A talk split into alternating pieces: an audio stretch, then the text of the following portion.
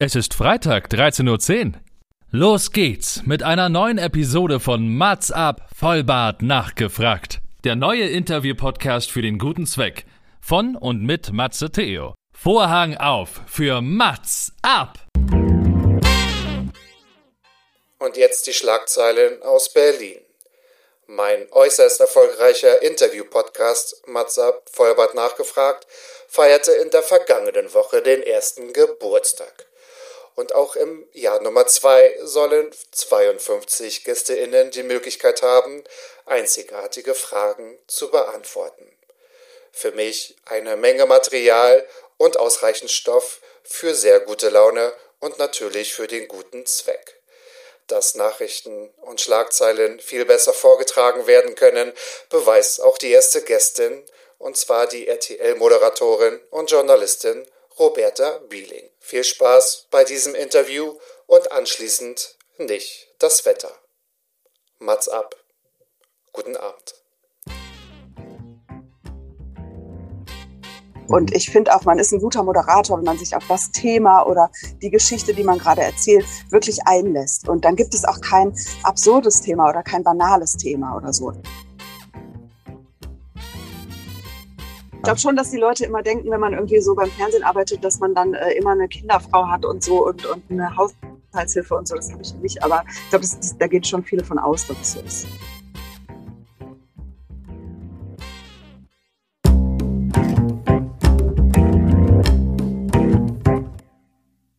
Mats ab, Vollbart nachgefragt, ist noch ein neuer Interview-Podcast.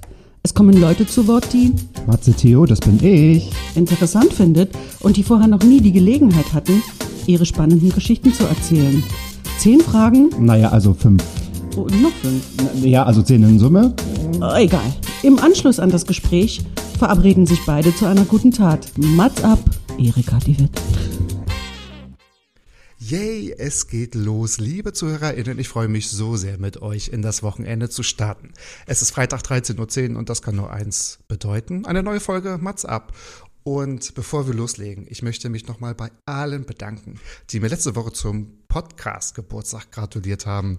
Ich habe mich über jede einzelne Nachricht gefreut. Ich habe mich über jeden Anruf gefreut. Ich habe mich über jede Story, jeden Post und jedes Bild gefreut. Vielen Dank.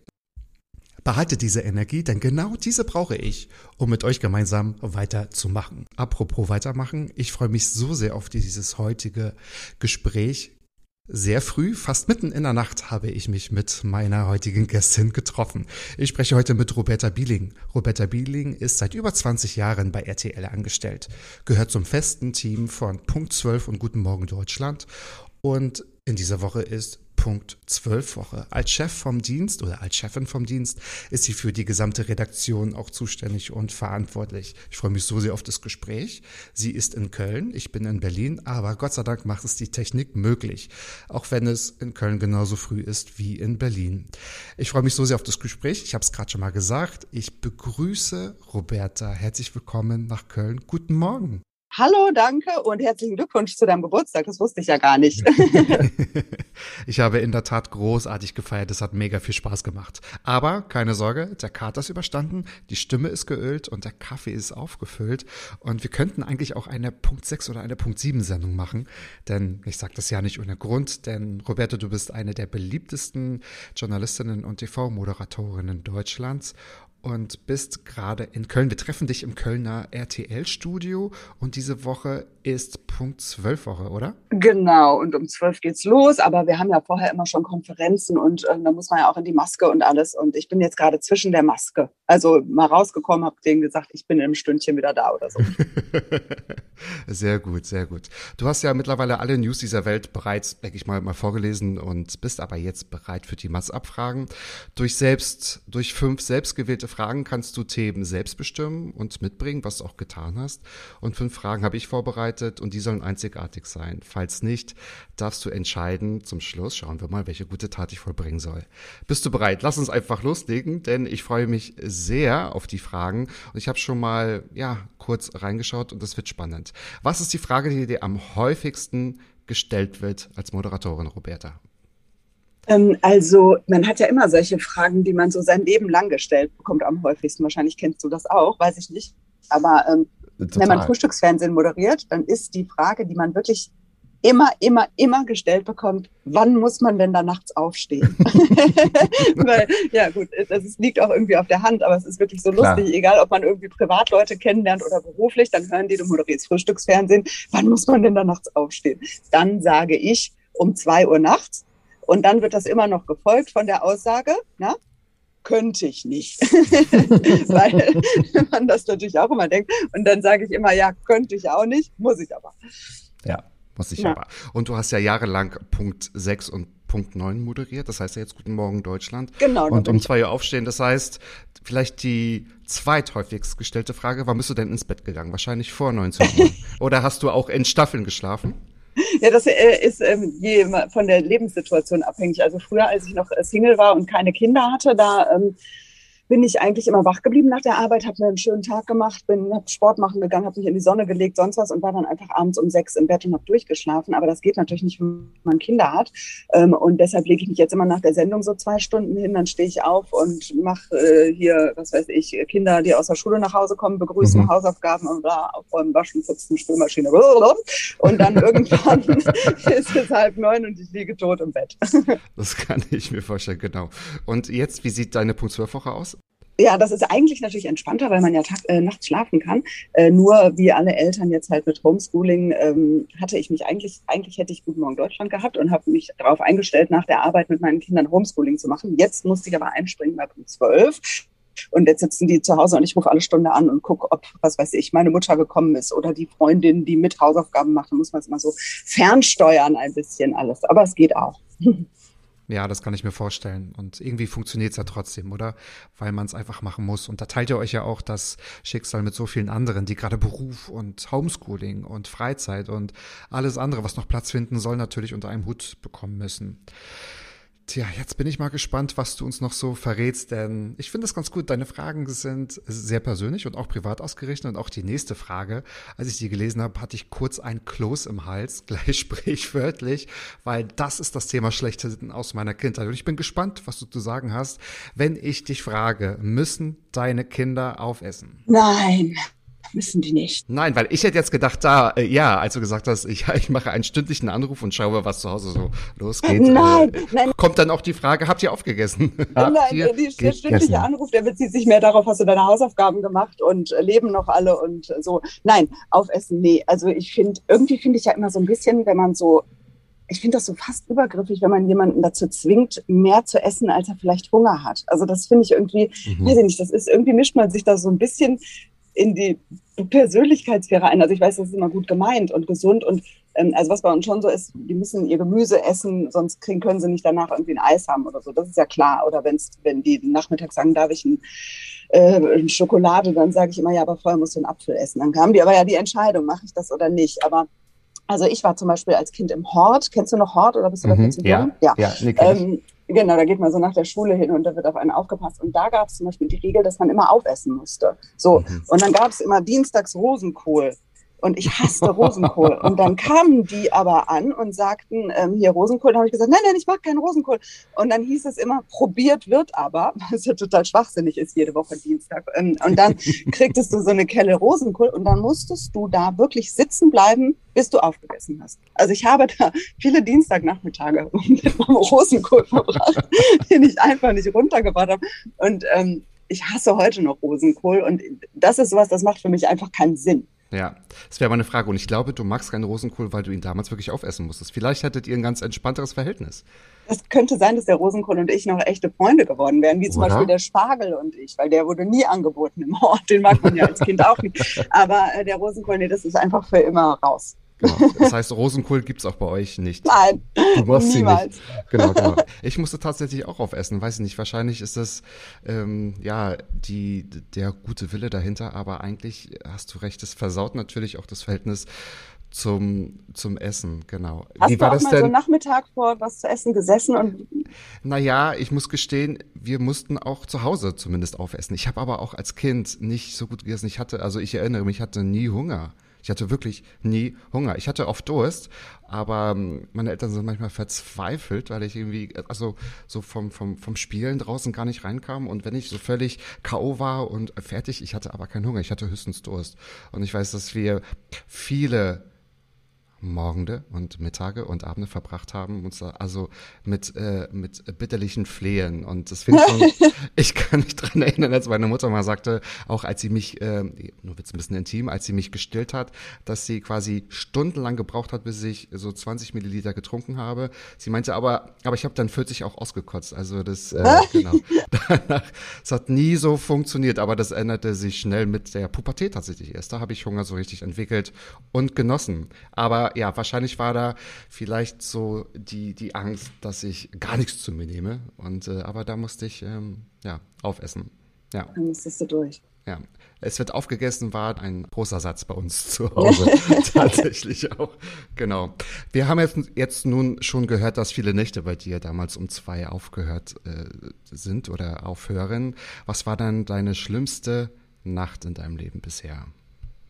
Also meine schlimmste Nacht meines Lebens, das klingt erst ganz komisch, die habe ich in Schweden im Eishotel verbracht. Kennst du das Eishotel? Ja. Das, das, ja. Ne, das ist eigentlich total toll. Das sind super schöne Bilder. Und ähm, das ist, ach Gott, das ist bestimmt 20 Jahre her. Und da war ich eingeladen für so eine Reise, um quasi da den Tourismus kennenzulernen in, in Lappland. Mhm. Und da war ich dann mit einem Kamerateam und das war eine großartige Reise. Das war so toll. Die haben uns da wirklich alles zeigen wollen. Also wir sind da, ich habe mit dem Lasso Rentiere gefangen und äh, bin mit so einem wow. Snowboard über den zugefrorenen Ozean. Das war wirklich beeindruckend und ganz, ganz toll. Und dazu gehörte eben auch eine Nacht in diesem Eishotel. Mhm. Und das ist wirklich fantastisch, was die da aus dem Eis aufbauen. Also wirklich toll zu sehen. Eine Bar und ein, ein Klavier und alles mögliche, Tische, alles ist aus Eis. Und ähm, dann kam halt der Abend und dann gab's da so ein also wir sind eigentlich selbst dran schuld gewesen, dass es so eine schreckliche Nacht wurde, weil die haben, also da stand so ein Zuber auf dem Eis, so mit so heißem Wasser und da konnte man sich reinsetzen und dann konnte man aus so Eisgläsern, also Gläsern aus Eis, mhm. was trinken. Und das war mhm. schon der erste Fehler, dass wir irgend so ein Wodka-Getränk zu uns genommen haben. Das ist, wenn man danach in der Kälte schläft, gar nicht gut. Nicht so gut, das stimmt, ja. So, und dann sind wir schön, ist der Körper schön äh, müde geworden da erstmal. Und dann sollte man sich da in so einen Raum, also das sind ja, diese Räume sind auch aus Schnee komplett. Ne? Es ist total still und es riecht auch so ganz komisch anders. Ich weiß nicht, ob das am Schnee liegt. Und dann ist da halt so ein Bett, da liegen Bärenfälle drauf und du kriegst so einen Schlafsack und die sagen dir, ähm, am besten bitte nackt in diesen Schlafsack, weil der dann am besten irgendwie die Wärme zurückgibt oder ah, okay. so. Keine Ahnung. So. Ja. Äh, ich mit meinen beiden Kamerajungs dachte so, ach, ich muss jetzt eigentlich gar nicht nackt in den Schlafsack. und das fanden die auch. Und ich, für mich hat es auch keinen Sinn ergeben, dass es nackt wärmer ist als angezogen. Und dann haben wir uns halt in unseren Anziehsachen in die Schlafsäcke gelegt. Und das war so kalt. Ich kann das nicht beschreiben. Das war, wir haben so schlimme Schmerzen gehabt. Und das Schlimme ist in diesem Eishotel, wenn du dich da einmal entscheidest zu schlafen, dann kommst du nicht mehr raus. Also du kannst dann nicht sagen, ach ja, war jetzt nett hier, jetzt gehe ich mal an die Rezeption oder so. Das gibt's da nicht. Da ist halt alles aus Eis. Ne? Und da ist es halt nachts kalt. Und die, die Nacht wurde so lang, weil wir so Schmerzen alle hatten in den Beinen. Das war ganz, ganz schrecklich. Und irgendwann morgens bin ich aufgestanden und ähm, bin rausgegangen und habe draußen den Kameramann getroffen, der einfach rumgelaufen ist, weil der es auch nicht mehr ausgehalten hat. Der war so richtig weiß im Gesicht, weißt du, wie in so oh, Filmen, wo die so Polarexpedition. Ja, ja. Es war ganz, ganz furchtbar. Also ihr habt euch in der Nacht auch nicht ausgezogen. Ihr habt es nicht probiert, dass es eventuell wärmer sein könnte. Ihr nee, wenn du so frierst, dann ziehst du dich ja, auch nicht mehr aus. Das stimmt, ist so ganz stimmt. komisch widersinnig. Also das, das war, stimmt. aber dass das so wehtut. Also es, es, hat Stunden gedauert am nächsten Tag, bis es uns wieder halbwegs gut ging. Es war wirklich schrecklich. Also sollte irgendjemand mal im Eishotel übernachten, zieht euch aus. Genau. Bitte nackig äh, ins Eis. Das ist doch ganz, ganz logisch tatsächlich. Ich hoffe, es war nur eine Nacht. Es war nur eine Nacht. Eine weitere hätte ich auch nicht. Bei der zweiten hätte ich mich ausgezogen. Ist auch schön. So könnte doch die Folge heißen. In der zweiten Nacht hätte ich mich ausgezogen. genau, das ist vielleicht auch ein guter Ratgeber für viele Pubertierende. Ja, genau, genau. Ja. Schweden hat Vorteile. Vieles kann man auch nachts gut nackt machen. Ja, das habe ich auch schon mal. Es würde mich gar nicht so reizen, aber was mich reizen würde, vielleicht kennst du auch diese Hotels ähm, in Norwegen, wo diese äh, gesamte Dachkuppel aus, aus Glas ja. ist und so, denn so du diese, ja, Polarlichter sehen kannst. Polarlichtern so. liegt genau. natürlich in der Nacht dann gerade nicht kommen, ja. aber ist ja egal. Ja. Aber ich glaube auch, es ist ein tolles Erlebnis. Ja. Das denke ich auch, denke ich auch. Kann man bestimmt auch nackt machen. Kann man auch nackt machen, nehme ich an. Kann man, da sieht dann auf jeden Fall keiner. Dann vielleicht wieder ohne Fall. Kameramann oder mit, je nachdem, wie der Kameramann aussieht. Äh, wollte ich gerade sagen, man kann ja mal ein, bisschen, ein paar Optionen ja ruhig mal mitnehmen, ne? oder? Genau. Auf jeden Fall. Ja, vielleicht geht's mit Nacktheit weiter. Ich weiß es nicht so ganz genau, liebe Roberta. Was war dann dein extremstes Kirmeserlebnis? Nein, da war ich angezogen. Okay, ähm, mal das angezogen. war krass. Wir waren auf der Kirmes. Ich war noch ein Kind, ich war zehn. Und wir waren in der Schiffschaukel, meine Mutter und ich. Meine Oh, Mutter war nur so mitgegangen, weil das, ja, und das Kind wollte halt unbedingt auf die Schiffschaukel. Mhm. Meine Mutter Mhm. fand es schlimm und dachte, aber ich gehe mit. Dauert ja nur drei Minuten. Und genau das war das Problem. Denn mitten im Schwung ruft der Mann, äh, wir haben ein kleines Problem, die Bremse ist leider kaputt. So, Oh. oh. ja, oh, genau. Ui, Ich habe gejubelt, weil ähm, Bremse kaputt, dachte ich natürlich herrlich, es geht weiter. Und ich habe auch damals überhaupt nicht an meine Mutter gedacht, die mir wirklich leid hat, weil die, die hat gedacht, die stirbt. Also ich muss sagen, heute würde ich, glaube ich, fast in Panik geraten, wenn ich in so einer Schiffschaukel säß und wüsste, die, weil das hat ungefähr eine Stunde gedauert, bis Nein. wieder stand. Ja, Eine Stunde in ja, ja, na klar, die sind ja total schwer. Das war so eine richtig große, weißt du, die so richtig auf Waage, in die Waagerechte geht. Ja. Ist das nicht schrecklich? Also ich weiß gar nicht, ob sowas heute noch passieren könnte überhaupt. Das war natürlich so ein olles Ding. Ich weiß nicht, ob die das noch mit so einem Hebel gebremst haben. Aber das, also wenn mir das heute passieren würde, also das wäre für mich der totale Albtraum, echt.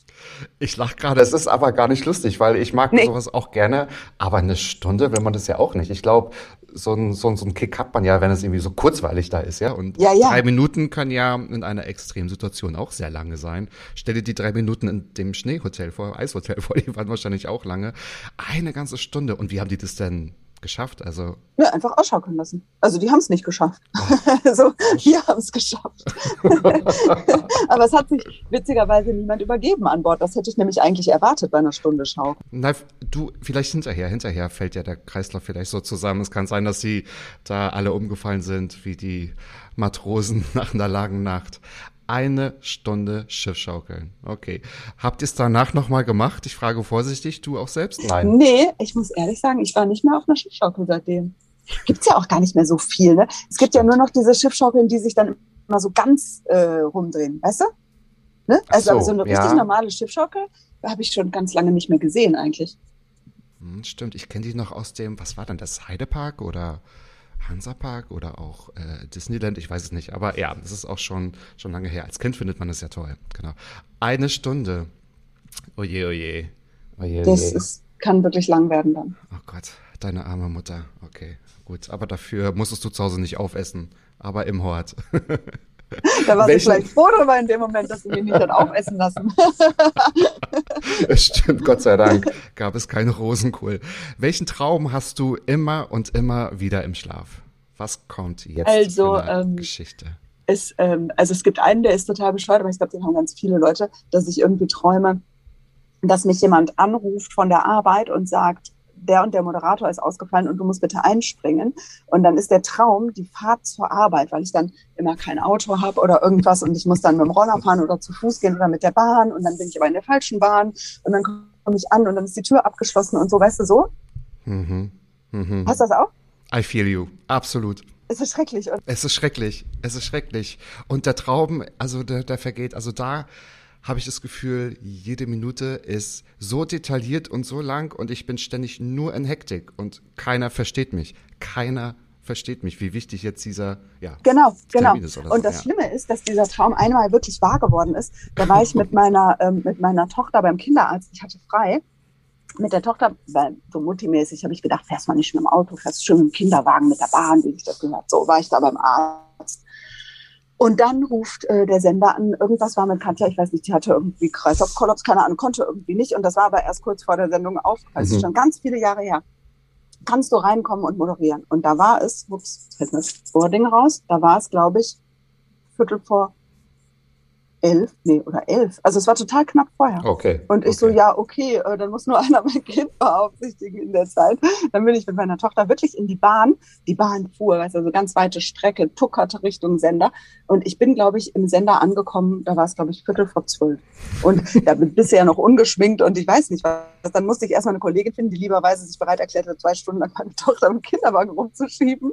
Und bin noch kurz angemalt worden. Und ja, also insofern habe ich diesen Albtraum sogar wirklich mal erlebt. Aber es ist alles gut ausgegangen. alles gut ausgegangen. Die Sendung war erfolgreich. Ja, aber eigentlich ist ja nur die, die Zeit vorher so, so schlimm. Ich höre immer ganz oft, dass einige erzählen, so die, die Zähne fallen aus oder so ganz Ja. abgefahrene Sachen, so was ja auch Glück bringen soll, glaube ich, wenn, wenn man äh, träumt, die Zähne fallen aus oder man träumt auch ganz, ganz oft, dass man schwanger ist oder so. Das hatte ich alles noch nie. Du auch? Nee, ich nicht, ich nicht. Aber ich habe schon mal gehört, auch dass Männer das träumen können, dass man quasi so äh, schwanger ist. Das ist ja ähm, so zukunftsschwanger, ne? dass irgendwas Großes entsteht und Ach so. äh, weiß der Kuckuck. Aber das habe ich irgendwie noch gar nicht. Also ich habe noch nie geträumt, dass mir die Zähne ausgefallen sind, ähm, was ja Glück bringen soll. Vielleicht kommt es ja noch. Aber ich träume ganz oft, dass ich zu spät komme. Und dann kann ich auch nicht laufen im Traum. Wenn mich Ja. dann alles aufregt und ich will dann irgendwie denke, ich, ach egal, dann laufe ich. Das funktioniert auch nicht, weil ich entweder nicht laufen kann oder dann kommen auf einmal Menschenmassen auf mich zu. Ja, tatsächlich. Genau, oder, oder man merkt einfach, dass man ganz doll rennt, aber die Schritte gehen nur so ganz langsam. Ganz langsam. Oh, Das, das, macht, ach, das macht einen wahnsinnig. wahnsinnig. Ich weiß gar nicht, was einem dieser. Traum sagen will. Vielleicht ist das nur eine Verarbeitung des schnellen Alltags oder so. Ich weiß nicht, irgendwas bedeutet das doch immer. Aber ähm, Na, wahrscheinlich, weil man ja so viele Verantwortungen hat, die man auch erfüllen muss, wo das wahrscheinlich nicht passieren darf. Ich weiß es nicht. Ja, vielleicht. nicht. Oder, oder man, ja, man möchte einfach schneller sein, als es geht. Ich weiß es nicht, keine Ahnung. Ich habe aber auch eine ganze Zeit ähm, geträumt, das war auch ganz spooky. Ähm, wenn ich von, äh, sagen wir mal, ich habe mich ähm, mit, mit, hätte mich mit dir unterhalten, dass du dein Zimmer noch streichen möchtest zu Hause. Mhm. Dann hätte ich in der Nacht geträumt, ich hätte einen Farbeimer verschluckt. Ja, Oh. und das klingt total lustig. Aber ich bin dann immer in Panik wach geworden, weil das, also das hatte ich mit allem, mit dem Fahrrad, mit Billardkugel, egal. Und dann hatte ich das ähm, halt im Hals stecken, dachte ich, und wurde wach und dachte ich, ich darf das jetzt nicht runterschlucken, sonst sterbe ich daran. Und dann bin ich, wirklich, es war eine Zeit, das ist schon lange her, bin ich, bin ich dann aufgestanden und habe irgendwen halt um Hilfe gebeten. Also einmal, was weiß ich, war eine Freundin äh, noch bei uns irgendwie äh, zu, äh, länger zu Besuch. Und die saß da in der Küche und bin ich hin. Ich habe gesagt, ich habe eine Billardkugel, weil ich dann noch so im Schlaf war. Und dann bin ich beim Reden wach geworden, habe mich natürlich total geschämt, weil ich dachte, was erzählst du hier für ein Quatsch? Aber das war so real, verrückt, ne? Vielleicht, also ist das schon ein bisschen Schlafwandeln vielleicht? Man ist weiß das schon so geistesgestört genau. vielleicht? Ich Das ist schon geistesgestört. Also, liebe PsychologInnen, falls ihr das hier hört, könnt ihr uns mal bitte eine Stunde zusammen, guck mal, wir gehen auch zusammen hin, dann können wir uns mal ein bisschen über unsere Träume Ja. austauschen. Genau, Genau, ja. das machen wir. Was ich aber, ich erzähle noch kurz eine Geschichte auch von mir, welche, also das hatte ich auch als Jugendlicher ganz oft, aber vielleicht so einmal im Jahr und das finde ich ganz spooky. Ich habe immer so das Gefühl, ich habe eine gute innere Uhr. Ich träume manchmal vom Countdown. Der fängt immer bei 10 an und wenn ich mir einen Wecker gestellt habe, egal ob um 6 oder um 7 oder um 8, und dann zähle ich so, egal wo ich bin, keine Ahnung, ich war irgendwie im Traum, aber dann kommt von irgendwoher ein Countdown. So 10, 9, 8, 7, 6 und mit der 1 gehen meine Augen auf und das ist eine Sekunde, bevor der Wecker losgeht. Was? Ja, Aber meinst du, das ist wirklich so? Weil man sagt doch Ja, auch, ich, ja. ne, dass das rückwirkend das Gehirn dann noch so ein, einsetzt, weißt du? Meinst du, ich habe so eine verschobene Wahrnehmung denn? Aber ich finde das ganz spooky.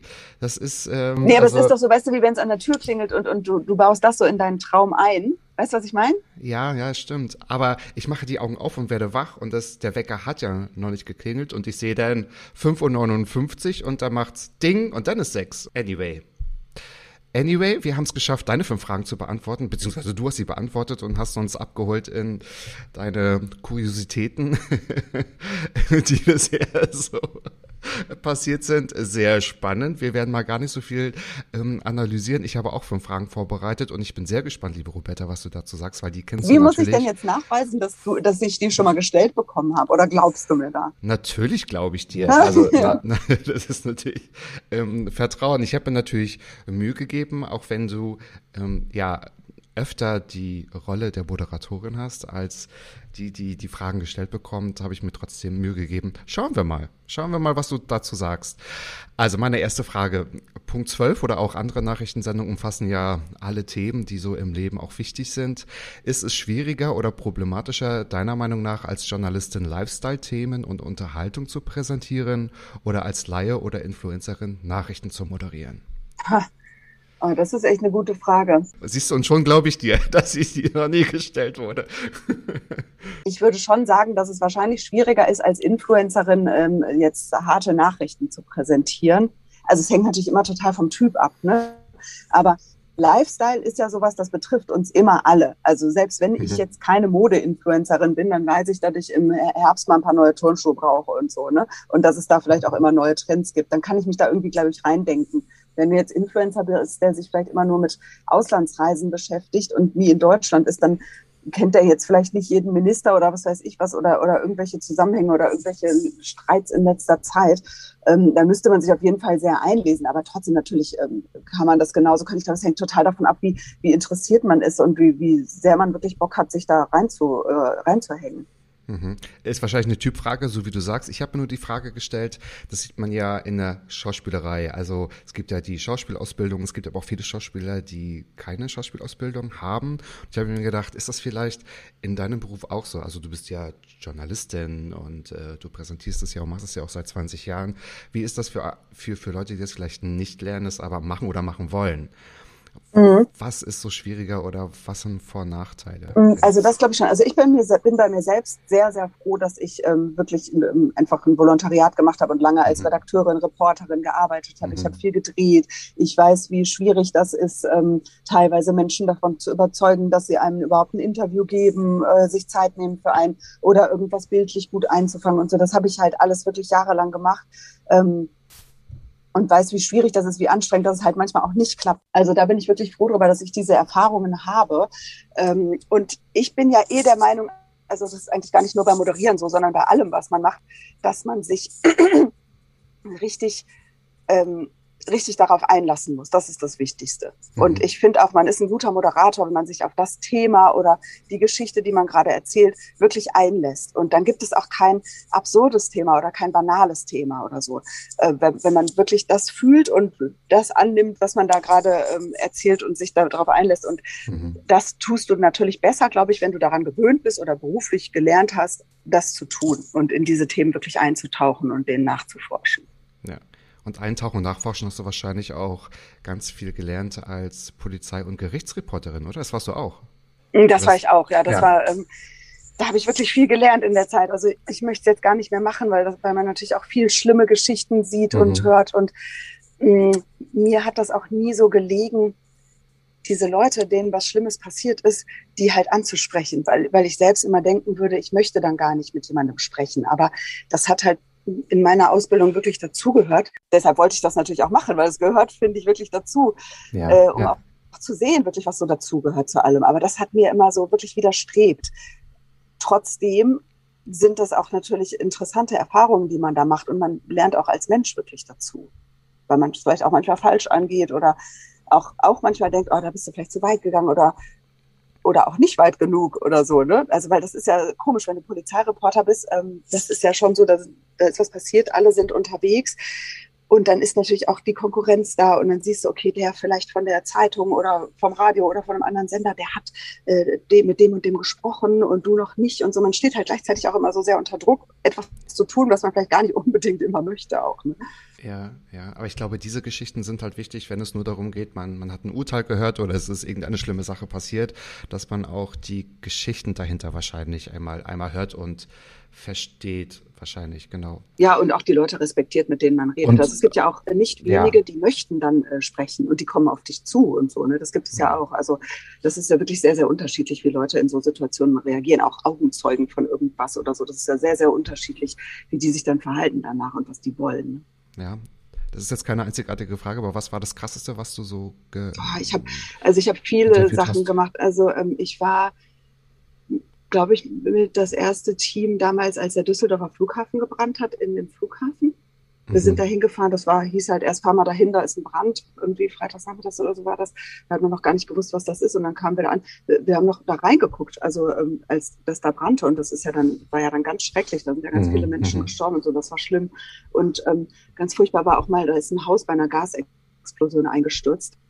Und in den Trümmern wurde so mit Hunden nach Leuten gesucht. Und ähm, das, das war so ein riesengroßer Innenhof. Und da standen auch natürlich ganz viele Pressevertreter, aber auch natürlich die Angehörigen der Leute, die halt zum Teil nach Hause gekommen waren, hatten das Haus gesehen und wussten nicht, ob ihre Angehörigen darunter liegen. Und diese Totenstille in dem Hof, weil wirklich niemand mhm. irgendeinen Laut machen wollte, um nicht zu gefährden, dass jemand äh, gefunden werden kann noch. Das war, boah, das war ganz schlimm und, und ganz beeindruckend und schrecklich. Das kann ich mir vorstellen. Ich glaube, da braucht man ein bisschen, bis man das so, ja, das nimmt man wahrscheinlich mit, oder? Kann ich mir vorstellen. Ja. Das kann ich mir vorstellen. Okay, kommen wir mal wieder zu den äh, guten Fragen eventuell. Dein Mann Martin Gradl, äh, Gradl arbeitet ja auch bei RTL. Bei welcher beruflichen oder auch privaten Entscheidung war es von Vorteil, dass ihr beide bei RTL wart oder aus der gleichen Branche kommt? Also ich finde, das ist jeden Abend ein Vorteil und jeden Tag. Also ich kann auch sehr gut verstehen, wenn man genau das nicht möchte. Also ich kann mir mhm, vorstellen, mhm, eben, dass das auch eben, sehr überhand genau. nimmt. Ähm, aber es ist einfach so, ich finde das total angenehm, wenn mein Mann mir von der Arbeit erzählt und ich weiß, von wem er redet, so, dann hat das irgendwie alles so ein Gesicht. Ich stelle mir das, also weil ich es gar nicht anders kenne, stelle ich mir das total schwierig vor, mir diese ganzen Gesichter von Leuten vorzustellen, wenn jemand nach Hause kommt und mir Sachen erzählt. Und so weiß ich immer, von wem die Rede ist. Und ähm, natürlich in unserem Job ist es ja auch so, weiß ich nicht, vor zwei Wochen ist Prinz Philipp gestorben, während mhm. Punkt 12 lief und dann ist die Sendung einfach spontan um zwei Stunden verlängert worden. Ne? Ähm, jetzt andere Leute und, und sowas passiert ja öfter mal bei uns im, im Beruf. Dann muss auf einmal nochmal eine Sitzung gemacht werden, hast nochmal eine Konferenz, muss länger bleiben, ja, irgendwas ja. aufzeichnen. Und jemand, der was ganz anderes macht, der hätte vielleicht gar kein Verständnis dafür, weil der sagt, mhm, mal, mhm. geht's noch. Und mein Mann genauso, der, der muss halt auch oft lange arbeiten und das ist, das funktioniert bei uns total super gut. Ja, super. Ja. Okay. Aber also. wir, weil wir auch wirklich uns noch über viele, viele andere Sachen gerne unterhalten. Ich glaube, das ist total wichtig. Ja, weil das, das, das gerade fragen, Thema genau. Ja, ja, das ist ja furchtbar. nee, äh, nee, nee, gar nicht. Also bei uns ist es eigentlich so, weil wir wirklich viel arbeiten und dann ja auch noch die drei Kinder haben, dass wir immer schon, und wir haben sehr früh Kinder bekommen, als wir uns kennengelernt haben. Und dadurch haben wir eigentlich immer schon das Gefühl, wir haben zu wenig voneinander gehabt. Und deshalb ist es immer so, wenn wir uns unterhalten können, dass wir sagen, oh Mann, ich müsste so viel mit dem sprechen und das und das und das und das. Also da, da ist eigentlich immer total viel und dann versuchen wir ganz oft die Arbeitssachen auch kurz zu halten, damit wir noch zu den wesentlichen Sachen. Wahrscheinlich zu den privaten Sachen zu kommen. Gelingt euch das auch in der Freizeit oder im Urlaub? Ja, also ähm, wir, das ist wirklich gut, dass wir so früh unsere erste Tochter hatten, weil wir dadurch so immer dafür gekämpft haben, auch für uns zu sein. Ähm, mhm. und deshalb immer schon fahren wir ein oder zweimal im Jahr alleine für ein Wochenende weg. Ähm, einmal in der Woche abends haben wir eine Babysitterin und gehen alleine irgendwie essen oder jetzt im Moment halt spazieren ähm, weil wir auch wirklich glauben, dass man sich auch so ein bisschen dazu zwingen muss als Paar, weil sonst das andere einen so, ja. so einnimmt, ähm, haben wir uns das immer so als Regeln gesetzt und da sind wir so glücklich drüber. Und ja, das kommt auch vor, dass wir unseren Kindern sagen, so Leute, das Wohnzimmer ist unser Zimmer, ihr habt hier dann eigenes Adios und in einer Stunde könnt ihr wiederkommen. Und dann sind die auch schon mal maulig und dann sage ich aber immer, mal, seid doch froh, dass eure Eltern sich gut verstehen, weil ähm, wenn wir uns stimmt, nie unterhalten ja. können, dann würden wir uns vielleicht irgendwann trennen und dann wäre ja auch doof. genau. Sie dürfen höchstens an, äh, anklopfen mit Kaffee und Kuchen, oder? So wie gestern. Werden Sie alles vorbereiten? Ja, genau. super, super. Roberta, wie hoch ist der Druck, ein Vorbild zu sein oder neutral zu sein und in allen Themen tief, äh, tief drin zu stecken, wenn die Kamera aus ist? Gibt es diesen Druck? Ähm, also wenn die Kamera aus ist, habe ich jetzt gar keinen Druck, neutral zu sein, weil ich finde, da kann man ja irgendwie schon seine Meinung haben. Aber ähm, also bei uns ist das schon so dass natürlich rund um die Uhr irgendwelche Mails eingehen oder jetzt haben wir neuerdings auch Slack äh, und alle möglichen Plattformen, mit denen man kommuniziert. Und na klar, da guckst du da die ganze Zeit rein, weil du hast ja immer das Gefühl, ah, okay, da ist was passiert, da ist was passiert. Und wenn ich das jetzt nicht so ongoing mitbekomme, dann komme ich mhm. morgen früh zur Arbeit und habe von nichts eine Ahnung und dann muss ich es alles nachholen. Also das macht man dann schon automatisch so mhm. nebenbei. Ja, das verstehe ich natürlich.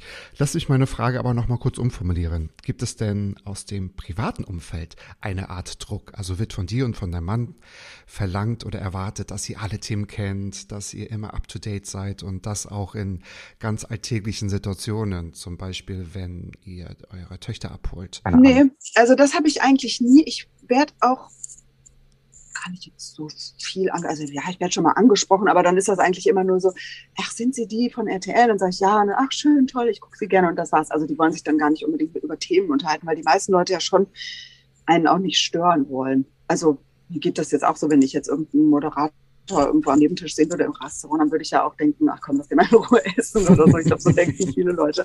Aber wenn jetzt einmal was absolut. Witziges passiert, weil ich denke da gar nicht so dran. Also wenn ich so bei mir da in Köln unterwegs bin, einkaufen oder so. Aber einmal da habe ich bei Facebook gelesen, wie eine Frau geschrieben hat, ähm, ich habe eben hinter Roberta an der Supermarktkasse angestanden. Die war mit ihren Töchtern da. Ist ja lustig. Das ist auch so eine ganz normale Mama. Und ähm, das war total nett. Aber dann habe ich, da ist mir erst klar geworden, ja, stimmt. Also, ich meine, es gibt auch andere Situationen, wo ich mit meiner Tochter da stehe und die vielleicht mal anschnauze, weil ich irgendwie genervt ja, bin oder so. Ja, ja, und dann habe ich gedacht, stimmt, da muss man eigentlich echt aufpassen. Ne? Aber ich schaff's nicht. Also keine Ahnung. Ich schnauze auch so manchmal rum, wenn ich ärgerlich bin. Das ist halt so. Kann so ich halt, auch nicht ändern so wie es halt jeder macht. Ich finde es halt ja. interessant, dass man noch sagen muss, du bist ja auch eine ganz normale Frau, du bist ja auch eine ganz normale Mama. Natürlich, du bist eine Working Mom, also ganz klar. Ganz ja, aber klar. ich glaube schon, dass die Leute immer denken, wenn man irgendwie so beim Fernsehen arbeitet, dass man dann äh, immer eine Kinderfrau hat und so und, und eine Haushaltshilfe und so. Das habe ich nicht, aber ich glaube, da gehen schon viele von aus, dass es so ist. Ja, wahrscheinlich drei Nannies. Zwei Kinder und drei Nannies vielleicht. Genau. Aber wie gesagt, Babysitterin muss sein, da lasse ich nichts drauf kommen. Man muss auch mal ausgehen können. Zu Recht, absolut, absolut, absolut. Du bist ja noch Chefin von Dienst, korrekt? Äh, ja, also eigentlich ja, nominell. Ich mache das jetzt seit ein paar Monaten nicht mehr so viel, weil ich eben wieder bei Guten Morgen Deutschland äh, eingestiegen bin und dadurch so oft moderiere, dass ich ja, dazu nicht okay. komme. Aber ich bin dazu schon in der Lage und äh, ja, mache das auch gerne, wenn irgendwie eingesprungen werden muss oder so. Das ist spannend. Genau, und als Chefin vom Dienst in der Punkt 12 Redaktion habt ihr ja sicherlich auch eine Reizüberflutung an Themen, die du und deine Redaktion ja auch vorbereiten. Wie verändert sich dein Bedürfnis nach Nachrichten in deiner Freizeit? Äh, also so dieses Grundinteresse an Nachrichten, das bleibt tatsächlich, weil äh, irgendwie bin ich so ein Mensch, oder ich glaube, es sind viele, ne, dass man einfach wissen will, was ist jetzt neu passiert, wie geht es jetzt hier weiter in Deutschland, bla bla bla. Also solche Sachen möchte ich schon wissen, aber ähm, also erschreckenderweise, also jetzt so mal ausführlich, jetzt wenn ich Urlaub habe, mein Mann nimmt immer so einen Stapel Zeitschriften und, mhm. und auch so Spiegel, keine Ahnung, alles mhm. Mögliche, wo man mal mhm. näher sich auseinandersetzen könnte. Und dann bin ich oft zu müde. Ich schaff's ja. einfach nicht. Das verstehe ich total. liege ich auf dem Liegestuhl, wenn man da mal zukommt und denke, nee, jetzt möchte ich einfach nur doof in die Sonne gucken und ja. mal nichts nichts ja. aufnehmen. Mhm. Und dann ist mir Lesen zu anstrengend. Mich so auf so ein Thema einlassen, das ist mir dann irgendwie zu heftig. Also ja. dann schaffe ich noch vielleicht äh, eine Essen und Trinken durchzublättern nach Rezepten, so, wo man nur so doof drauf gucken muss, aber nichts mit Lesen. Ja, ja Kennst du auch, genau. ne?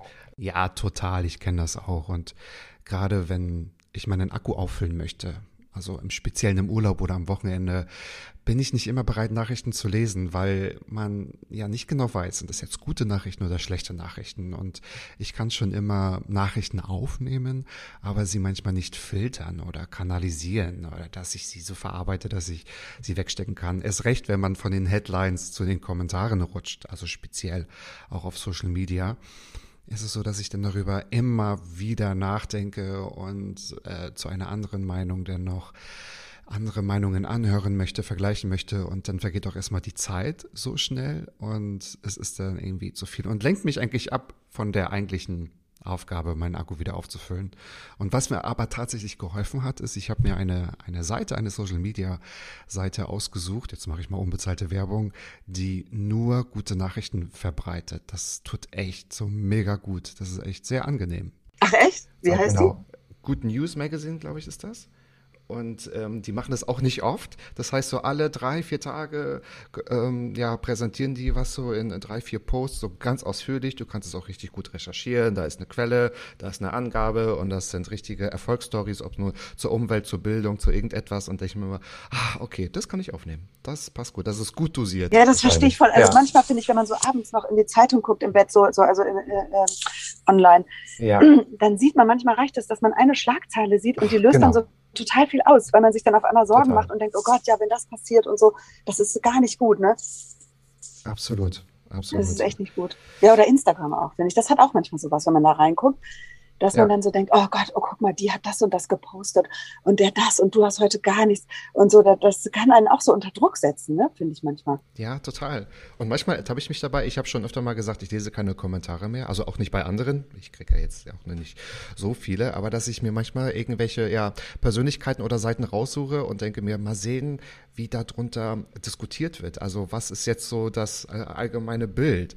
Und dann lese ich ein paar und kommentiere manchmal mit und dann entdecke ich mich, Mensch, das wolltest du doch gar nicht, weil jetzt ist es eigentlich, eigentlich ist es ja unnötig, wenn es jetzt nicht, also es beeinflusst ja nicht unmittelbar mein Leben, ja, und unnötig und was ist dann eine Stunde, die schnell vergangen? Dann tut mir die Zeit auch dann so leid. Total. Das ja, ist das ist auch wirklich ja. so. Das ist so eine Zeitbestellung. Auch dieses Total. Durchscrollen und gucken, jetzt hat die wieder einen neuen Smoothie gemacht und der wieder eine neue Bauchwegübung und so. Und eigentlich ist das so, ah, das ist echt ja. verlorene Zeit. Und trotzdem wenn, wenn man mal zu Hause ist und hat mal kurz drei Minuten, weil gerade niemand anders im Zimmer ist und man kann sich hinsetzen, dann, dann nimmt man das Handy und guckt da rein, weil das irgendwie so die schnellste Methode ist, irgendwie das für sich alleine zu machen, glaube ich, oder so. Ich weiß es gar nicht. Ist doch komisch, ne?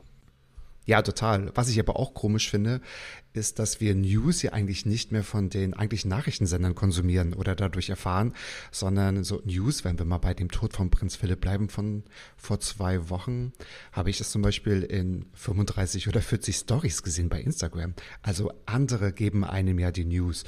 Und was mir da auch noch aufgefallen ist, das fand ich ehrlich gesagt sehr merkwürdig, weil es macht ja auch was mit einem.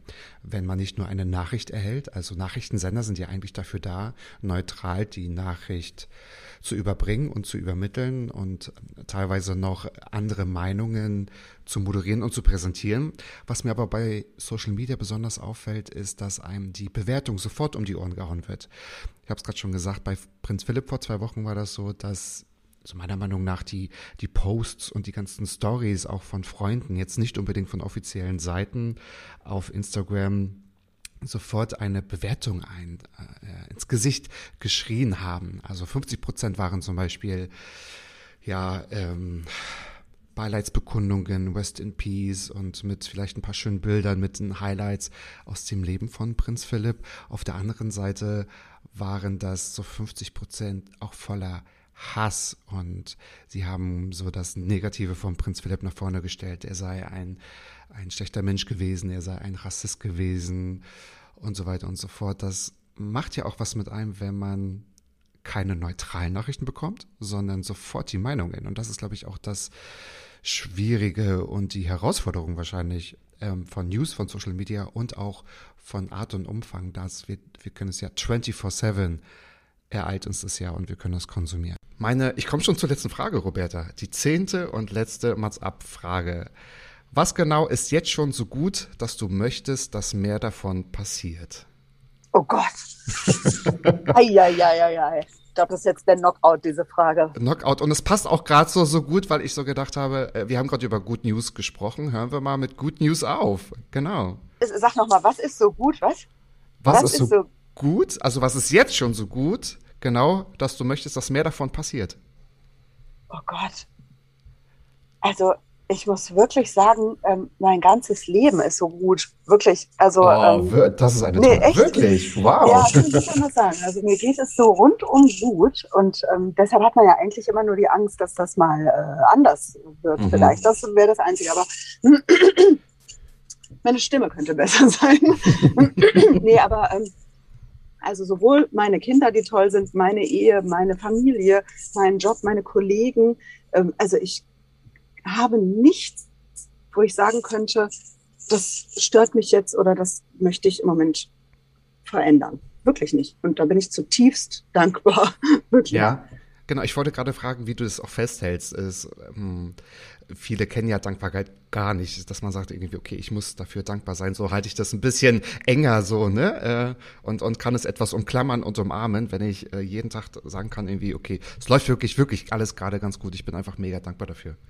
Ja, und das äh, sage ich mir jeden Tag mehrmals und ähm, bin wirklich ganz, ganz äh, glücklich darüber. Aber wie gesagt, das Einzige ist, dass man dann immer die Angst hat, natürlich, es wird vermutlich ja nicht für immer so bleiben. Ähm, aber da muss man sich ja jetzt noch nicht mit runterziehen. Eben, genau. Also, liebe ZuhörerInnen, bei Roberta Bieling ist alles schon ganz top, dass es so bleibt und für immer so bleiben soll. Es sei denn, ähm, genau, es kommt Rosenkohl und Nacktheit um die Ecke in einer Schiffschaukel vielleicht. Das könnte man ja auch alles mal miteinander verbinden. Nein. Das ist jetzt sehr reduziert, aber im Grunde ja. Sehr reduziert. Naja, ich muss ja die Schlagzeilen auch vorbereiten, ne, für die Pressemitteilungen, die natürlich dann auch rausgehen. Genau, genau. Liebe Roberta, es war mir wirklich ein Fest. Vielen Dank für deine Zeit, vielen Dank für das Interview, für diese einzigartigen Fragen, aber wir müssen ja noch überprüfen, ob es tatsächlich so war. Wurden dir einige Fragen von mir schon mal gestellt, nicht von mir, sondern nee, die ich gestellt habe? Wirklich nicht. Oder also, Katsching. Also echt nicht. So, Leute, das muss mal einer schaffen. Ich sehe vor mir eine sprachlose Punkt 12 Moderatorin sitzen. Perfekt. Na, sprachlos war ich nicht, aber ich nee, aber jetzt war schon von deinen Fragen überrascht. Aber ähm, passiert dir das denn oft, dass da jetzt da Fragen sind, die du schon mal, die, die derjenige schon mal bekommen hat? Nicht oft tatsächlich. Viele sagen, na ja, in abgewandelter Form schon mal. Aber ich versuche sie ja jetzt gerade wie die letzte Frage schon kompliziert zu stellen. Ich mhm. hatte auch schon mal Fragen gestellt zu ähm, der guten Tat oder, oder ich, ich wollte eine Frage stellen zur guten Tat und da habe ich natürlich vermieden zu fragen, was war deine letzte gute Tat? Okay, das wird man wahrscheinlich schon mal gefragt. Und dann hatte ich so formuliert, welche gute Tat man in der Zukunft am liebsten mal äh, vollenden möchte und so. Ich habe mal mit einem Kriegsreporter ge äh, gesprochen, mit Carsten Stormer. Ähm, der hat natürlich auch schon ganz viele Bücher geschrieben und ganz viel, also auch als Journalist, ganz viele Interviews geführt. Das war natürlich schon schwierig, weil da muss ich mir natürlich alle Interviews vorher schon mal zumindest von schräg nach links einmal durchschauen und durchgucken mm, und durchlesen. Ja, ja. Ähm, aber das ist, finde ich, auch das äh, Spannendste, weil, guck mal, wer hätte dich sonst mal nach Rosenkohl gefragt, nach irgendeinem ja. Traum und nach einer Schiffschaukel? Ist doch wunderbar, dass wir das mal, weil das habe ich bisher noch nicht von dir lesen können. kannst ja jetzt wieder nehmen für den nächsten, den du interviewst. Vielleicht so, machst du sogar so. Siehst du, genau. Also, ja. der nächste, der kommt, mach dich bereit, es wird schaukelig, nackt und rosenkohlig. Nein, da muss es ja gar nicht gehen. Liebe Roberta, vielen, vielen Dank. Ich dir wünsche auch. dir eine ganz tolle Aufzeichnung heute. Und, ähm, Nein, es ist live. Natürlich. Ah, genau, also eine Live-Aufzeichnung. genau, also ein, eine Live-Aufzeichnung, natürlich. Es ist immer live. Punkt 12, zwei Stunden live diese Woche und viele Wochen auch bald noch mit Roberta Bieling. Ich wünsche dir alles Gute. Liebe Grüße nach Köln und bis bald. Dir auch, vielen Dank. Tschüss. Tschüss. Wunderbar. Mats ab. Klappe, Ecke, die erste. Ballen, Ballen. Jo. Mann, du bist gefeuert.